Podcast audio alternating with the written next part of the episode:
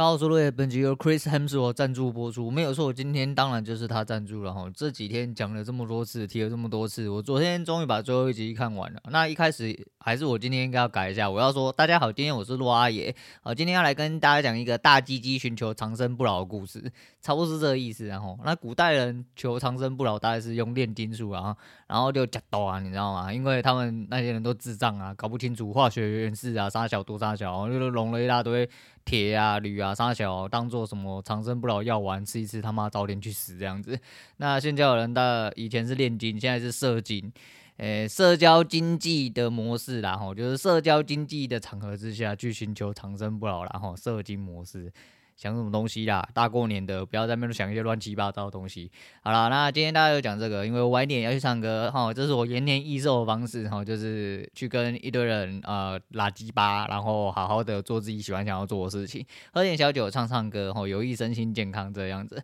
那鉴于坚持于此啊，哦，因为今天。原本这个环境比较干净一点点，那出了一点意外，所以到了现在已经四点四十四分，刚好四四四哈，然后变成我这个时间在录音啦，那就短暂的跟大家带过哈。这一部片我只能说先讲结语，我们从屁股讲回来，就是这部片我非常值得大家去看，我觉得推荐大家去看，然后就是你有 Disney Plus 去看看爆它就对了，不管你想要看大鸡鸡，或者是说你跟我一样会。对生命议题有很多的琢磨的话，你会非常的有感慨，你也会非常的有收获。我相信我，我相信我，因为你听节目不就是相信我的一环嘛。哈，那他的。EP One 啊，其实就是抗压。当初我讲过哦，它大概在约一百楼，那时候口误了哈，它大概是在约一百楼高了，它不，它是大概两百九十几公尺啦。所以呃，不知道你们知不知道，这是一个呃工程类的常识哦，就是一层楼约三米高，所以说大概两百九几呃两百九七还多少哦，就大概是接近一百楼的高度啦。那其实它还要往上哦攀爬一个小高塔之后做起重机的吊臂出去。不是，他要走走那个起重机的吊臂出去啦，所以说他大概是在一百楼高附近哦，大概一百楼高附近，然后要做一个来回行走动作。那来回行走当然哦是有安全措施哦，当然是只要正常人，你对高哦不是说相对免疫那种人，正常人来说在那个高度下一定会有一定的恐惧反应。哦，多少都会有，哦，多少都会有。那如果你没有的话，那恭喜你可能是特例，然后你可能特例。那这是好恭喜还是不好恭喜？我不好说，哦，不好说。总而言之，他就是要在一个一个人宽一点点的一个呃起重机吊臂，然后走过去，那并且有。呃，一点点落差哦，因为那个起重吊臂是有点像大圈圈，然后一直伸出去变成小圈圈哦。那正方形就大正方形变中正方形变小正方形，所以它每一个坎是有一点点小小落差。比如说那个小小落差比阶梯还不如你他妈你人在那高空上面被风一直扇哦，你他妈的那尿都要滴出来了，你连走可能都走不出去啊。那这就是所谓压力。那这一集是没有什么小故事，但他给了一个就是。呃，几个行前训练吼，因为这，嗯，这个目的是要告诉他，哎，学会跟压力相处，在压力的状况下，你必须还是要保持的正常的心率、正常的心态，诶，去跟压力共处哦。其实很多事情根本没有这么可怕哦，根本没有必要让你产生这么大压力。它就是一个平凡不过的事情，然后，有点类似这样子。那他一开始是去什么海豹的溺水训练，海豹特种部队的溺水训练，啊，那个是九公尺还几公尺的一个呃泳池，然后澳洲真的是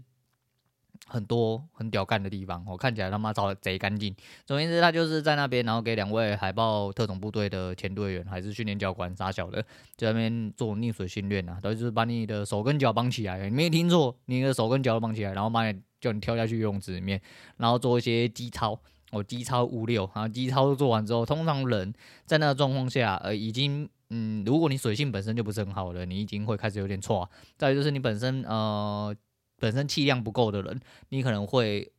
很想要换气啊。你要有在水中运动的人应该就知道，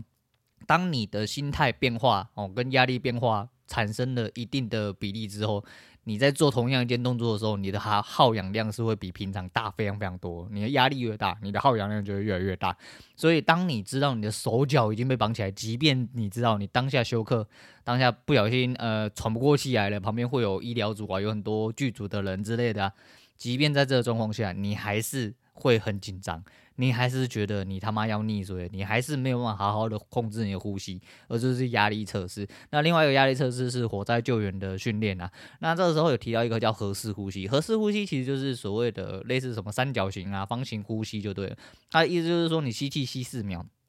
然后闭气，闭气也闭四秒，那四秒之后再呼气呼四秒。然后再闭气，再吸气吸四秒。那做这个动作就类似吼，类似深呼吸，会有效的去平缓你本身的一些，不管是血压、心率啊，或者是说你一些呃比较紧张的一些感觉哦，会下降。但是你得要呃扎实哦，有。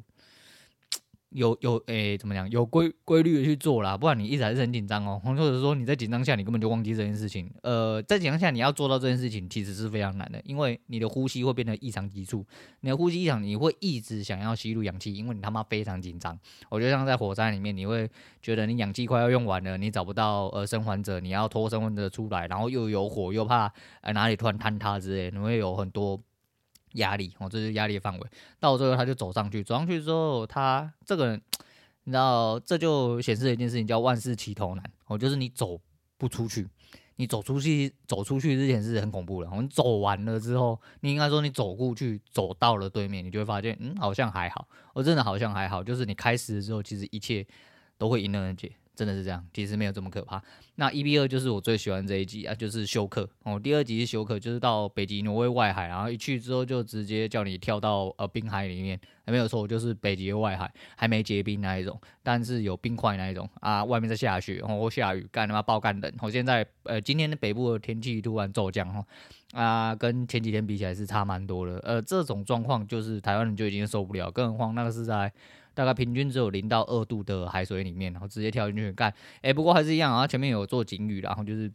你本身有心血管疾病的人，千万不要再没有呃，就算有专业指导，他一定会叫你做，不要做这件事情哦，你会剉起来。就跟我讲一样哦，冷水澡是我自己他妈的爽啊，吼，我自己知道我还是一个正常人类，然后还看得起这种。人生折磨，对啊，但是你他妈，如果你本身有一些心血管疾病，千万不要说，哎、欸，那边若有跟我讲说什么冲冷水很爽哦，而我们来试试看，冲了之后你挂掉了，他妈的，我是赔不起你家人哦，我真的是赔不起你家人。好了，反正是这样啊，好像就是到北极外海，我觉得这一集很好看诶，我不知道为什么，可能是因为一直漏滴滴的关系吗？我不晓得诶。但是它就是在极端温度下，呃，应该说人类在极端温度下，其实理论上来说是会重启你的免疫系统。你不是真的撑不住，没有错。你在呃那个水下，如果经历了某一个时间点，我记得是一分钟还多久？如果你是静止不动的状况下，并且没有在特殊训练呃的过程呃去度过这个时间的话，诶，刚刚说度过这个过程的话。你是很有可能当下就直接失温，你就死了。哎、对你，因为你失温之后你就休克，休克就掰了，吼，就没有人可以救你之类。但是在你休克之前，其实你有很多事情可以做。再来就是，如果你是一个正常强健的身体，然后以此为训练目的而言的话，其实，在这种极端温度下，它有某种程度上会呃唤醒你的身体的危机嗯、处理系统，然后会重启你的身体免疫反应。对，因为。呃，你的身体感受到真正呃极端的温度，感受到真正的危险。所谓真正危险，是真的会让你去死的那种危险，那你的身体就会起来做反抗。那呃，这个有一个重要的要点，这我不知道我前几天有没有讲到，就算你在冲冷水澡，现在你要冲冷水澡，其实也是这样。然后除了循序渐进之外呢，还有一部分最重要的重点就是呼吸，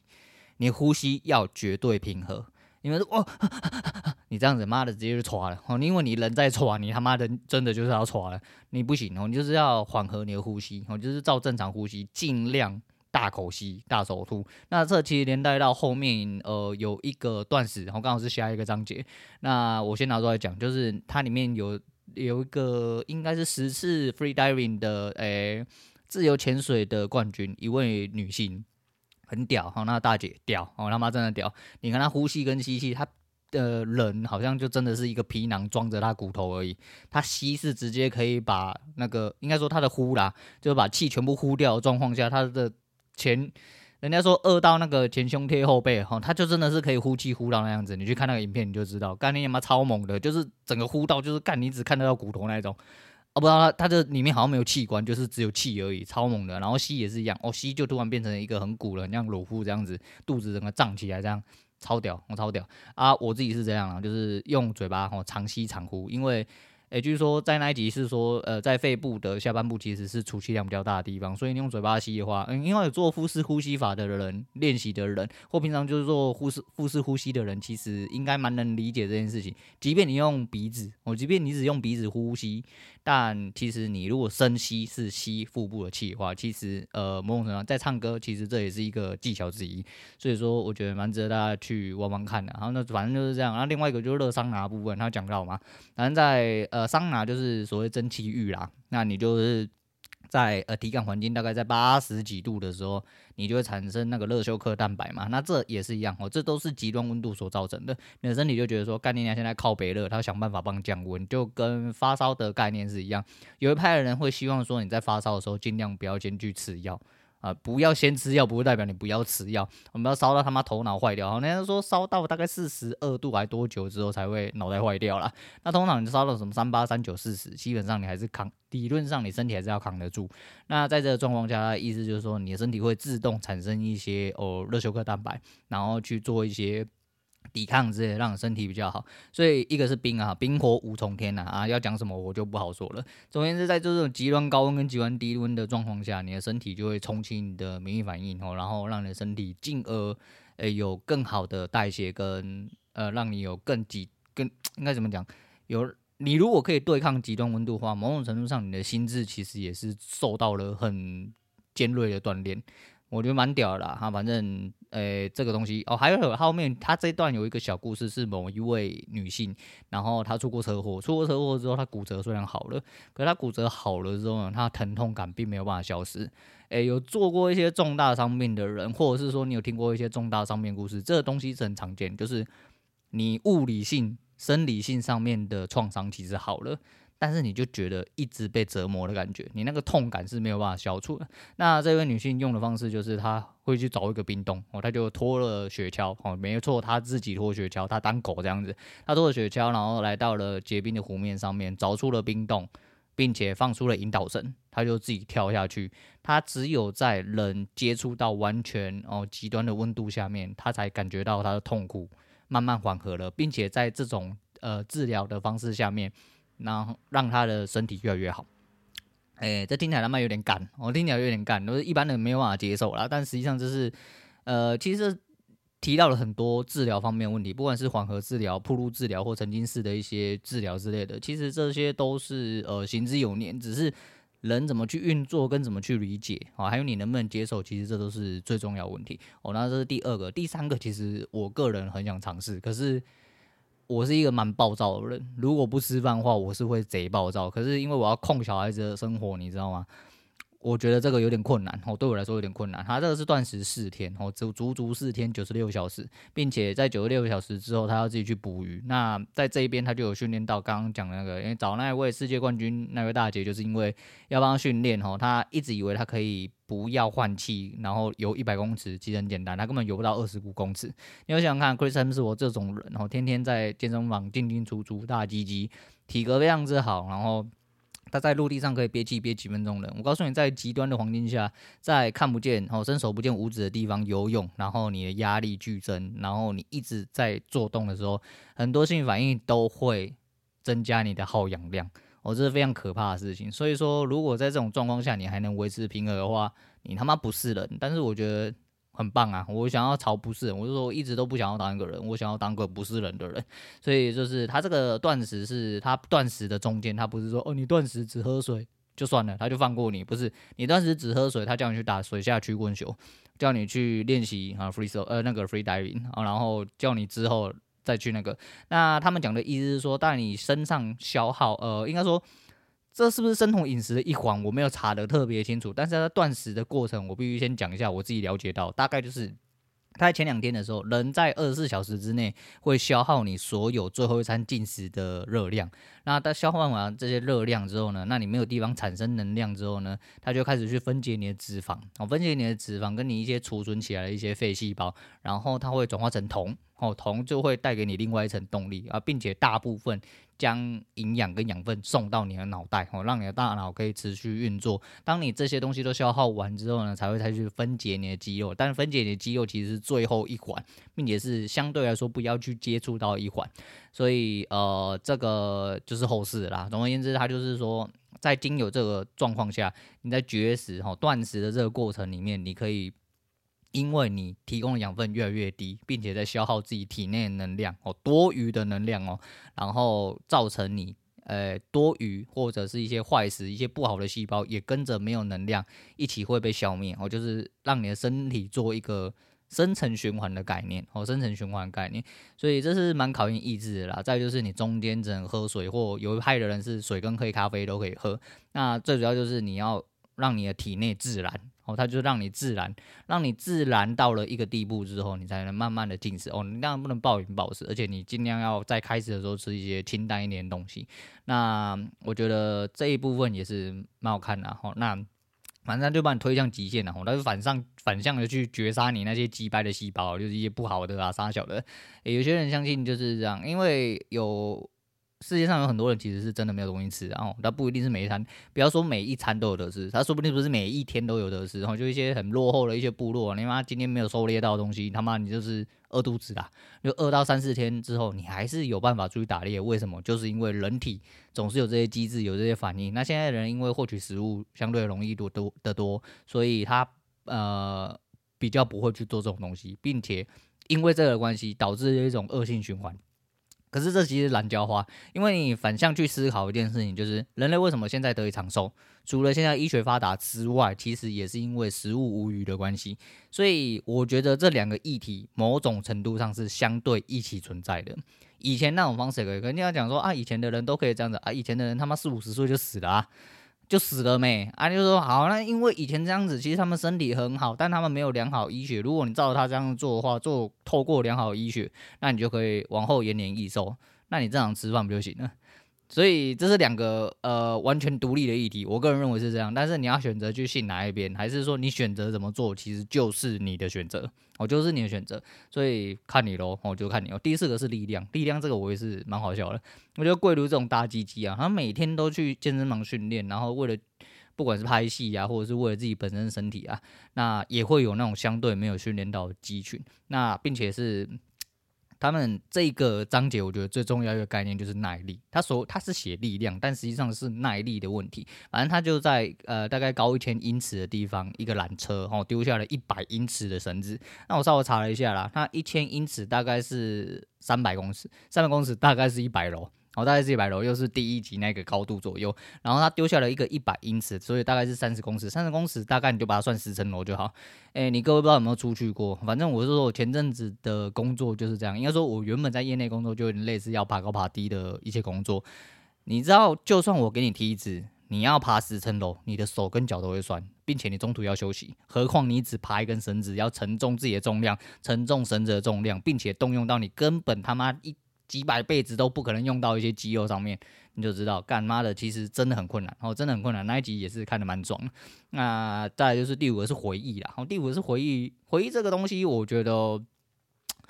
诶、就是脑袋导向，我就脑袋导向，你要多给脑袋自己一些刺激。那他的刺激是把它丢到荒野里面，让它走个两天，然后自己呃没有手机，没有导航，没有什么。但实际上，当然这些狗屁啊！你要说干，这就是剧组谁好的，没有错。这是有没有剧本？对，他有没有真的不吃饭？你不知道，对，没有错。但是你他妈不要去纠结这些东西，你要思考的是想要表达给你什么，而你能能得到什么，这才是重点哦，这才是重点。所以说，他就到了荒野哦，你用看《荒野求生》的呃一些片段看太多了，所以他这个是小 case，然后就是，但是他所要呃告诉你的，其实就是。你多给脑袋去做一些新知，然后去多刺激一下你的脑袋，找回你的方向，或者是说舍弃掉一些现在便利的东西，来呃诱发你脑袋的一些更新机制，来让你的脑维持良好功能下去。我大概是这样子，这一集大概就是这样，所以我觉得这集还好。最后一集非常的久，诶、我看了一下时间，应该是比前几集都还久。啊！我昨天看到一半的时候，想说奇怪，怎么还没有完？我发现这一集的长度特别的长。最后一章节是接受，那这一章节是 C 感最重的一个章节。可是这一章节，我觉得是表达最多，呃。这个节目要表达的核心的最重要的一个章节，虽然说它塞的很重，我说我们必须得坦白讲，它塞的很重，但它里面每一个生命故事，我觉得都非常值得，无论是嗯最后一个。哦，最后一个就是一位那个画画那老师啊，其实很年轻啊，二七岁，但二岁就已经被诊断出皮肤癌第三期，在现在已经第四期了。他现在已经到二七岁，某种程度上来说，第三期、第四期你就等着去死而已啦，我就是几个月的问题而已。但你有多少的意志可以存活下去？你还能留下多少？就跟他讲一样，很多人很怕变老，但变老对他来说是一份馈赠，是一份赠礼，他很想要变老。但他可能连变老的机会都没有，这也是我一直反复的呃强调跟大家讲的一些事情。其实人生就是这样子，你不知道有没有明天啊？你真不知道有没有明天。再就是另外一个呃老啊哦，一位酋长，他讲他他哥哥的事情，然后他们守丧是要守一百天哦，一百天这个村子里面什么事情都不能做哦，你不能玩哦，不能玩，然后不能出去做事，什么东西就对，就是要完全守丧。那因为他哥是他的天哦，他哥是他的全部。他很爱他哥，所以他受到非常沉重打击。但走过了这一百天之后，他呃，终于在这一百天呃沉浸的封闭之后，给自己的时间呃充足的时间之后。他把呃痛苦放下了，他把痛苦放下，并且他做了一个更好的人。我觉得这都是一很重要的事情，哦，这真的都是很重要的事情。还有前面就是这一位医生，哦，这位医生或这位博士，然后就主主导这一次沉浸式然后体验变老跟去死的模式这一位博士，还是蛮屌。一开始你有仔细看的话，他没有手没有脚，哦，他只有右手是活着的。那后来他其实有讲到这个故事，就是啊。妈的，大人叫你不要做的事情，千万不要去做啊！那北兰哦，小时候十九岁的时候，而且我看他的衣服应该是 Stan 是读 Stanford 的，诶、这么好的名校哈，那看起来家境环境也不错啦。所以我跑去爬电车，跑去爬电车之后，因为他左手带了一只金属表，那他离那个上面的电源太近了，所以产生电弧哦，就是电弧效应啊，就你就当他通电就对了。所以说他的左手两只脚跟车厢接地的部分全部直接被砸烂。哦，被炸烂。呃，看当下的影照片，其实我觉得比想象中的还轻，因为大多数在通电呃电击呃事故发生的这些受害者，大部分哦应该说伤者了，不能说受害者，伤者来说的话，大部分都是严重烧伤，他的脸保持的蛮正常的，然后身体也就是雷击过的一些，应该说电击过的一些痕迹。但实际上，通电过后的，因为都是末端哦，不管是左手戴手表的时候，还有通电端的接地端，就是双脚直接报废，因为被烧伤了嘛，直接烧伤之后，肌肉或细胞应该全部都坏死，所以就直接都解掉。大家没有因此啊、失去希望，他就觉得说双手，诶，应该说手跟脚不会代表他这个人，那人生也许就是这样，但他还有很多事情要做，那。反正这是中间夹带了非常多人生的故事跟一些哲理，呃，值得一些你这些社畜仔啊，他妈人活好好，整天挨北 Q 步干你四肢好好的，他妈还有钱可以吃泡面，不要那么唧唧歪歪一大堆啦。我讲真的是这样，所以整体而言来说的话，我觉得是非常推荐他看。我推荐，因为就是有点像是一个人生挑战课程，然后你跟他一起走。那最后一章的那个生命议题，就是整体的生命议题，其实就是。我常讲那些啦，哈，不管是他断手脚了，给悲伤时间，或者是说你面临真真切切的死亡的时候，其实都是你人生很重要转折点。你可能现在不会遇到，但你总有一天会遇到。那这种东西，我觉得时时刻刻在提醒你都不会嫌多，哦，真的都不会嫌多。那它里面有讲到一个 slogan，就是他那个养生村的那个 slogan，然后这样有点小雷哦，小雷，但是我还是觉得建议大家去看啊，就是他每天都是同时的一天。这就是所谓的相对解答，因为你不知道有没有明天，所以你每一天都会把你的每一天过得充实一点哦。每天都是充实的一天，那跟老于讲一样，每天都是美好的一天。我们尽力去帮助所有人。诶，其实概念相同哦，概念相同，其实就是